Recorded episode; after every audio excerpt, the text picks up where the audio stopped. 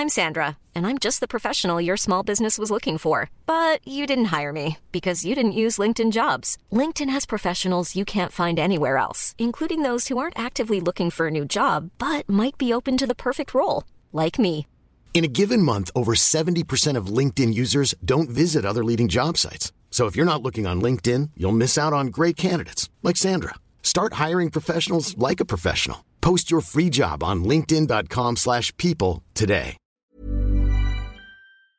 Exercice de théâtre numéro 42, insulter avec des fruits.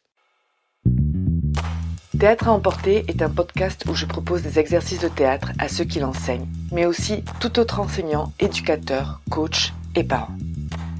Des exercices pour tous les âges qui permettent d'apprendre et travailler sur soi d'une façon ludique. Et je vous ferai part de mon expérience, de ce que chaque activité a apporté à mes cours et à mes élèves et quelques anecdotes. Levée de rideau.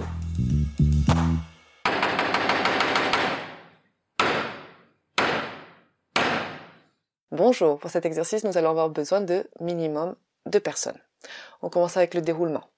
Donc, on va se mettre tous en cercle, tous les participants présents, et je vais désigner la personne qui va commencer en lui indiquant une intention, une émotion avec laquelle cette personne devra dire un fruit. Donc, cette personne, par exemple, si je lui dis euh, la moquerie comme intention, euh, et le thème c'est les fruits, donc il doit choisir un fruit, peu importe lequel. Il rentrera dans le cercle, se dirigera vers un des participants et d'une façon moqueuse devra lui dire un fruit.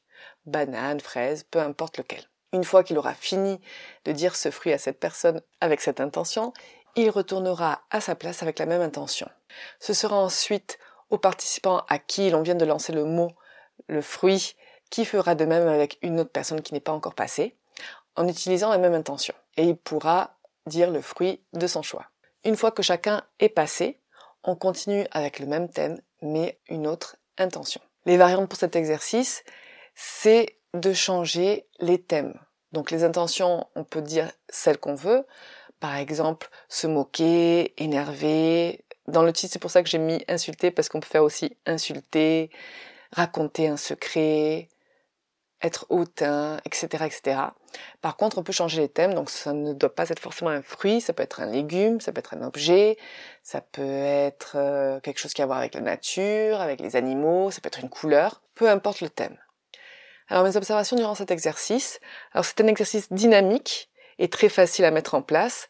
Les élèves s'amusent et rigolent beaucoup, surtout quand je leur dis par exemple comme intention la séduction. Et des fois, pour pimenter un peu, on peut par exemple lancer le challenge au récepteur, à celui à qui on dit le nom du fruit, de ne pas réagir, d'essayer de retenir par exemple son rire, et du coup celui qui parle va jouer la comédie encore mieux, parce qu'il aura envie justement de créer une réaction chez celui qui reçoit le mot. Alors les intentions peuvent être des émotions, en colère, content, déçu, euphorique, mélancolique, furieux, etc. Mais aussi des situations la flemme de parler, raconter un secret, comme je disais tout à l'heure, retenir un éclat de rire, parler avec une grand-mère, etc., etc. Alors avec cet exercice, je leur fais comprendre justement que ce que l'on dit est important, bien évidemment, mais l'intention l'est encore plus. Donc on a beau connaître par exemple son texte par cœur, si on ne le fait pas avec la bonne intention, ça ne passera pas.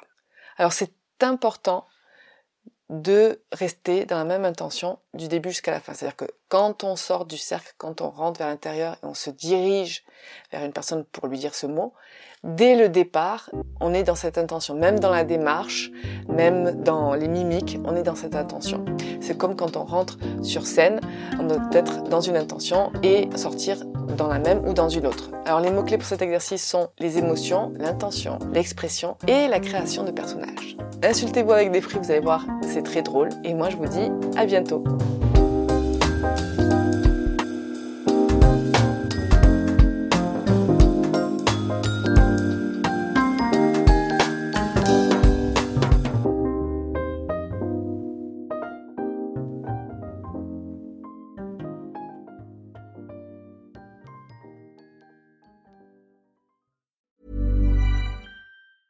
Mom deserves the best, and there's no better place to shop for Mother's Day than Whole Foods Market. They're your destination for unbeatable savings, from premium gifts to show-stopping flowers and irresistible desserts. Start by saving 33% with Prime on all body care and candles. Then get a 15-stem bunch of tulips for just $9.99 each with Prime. Round out Mom's menu with festive rosé, irresistible berry chantilly cake, and more special treats. Come celebrate Mother's Day at Whole Foods Market.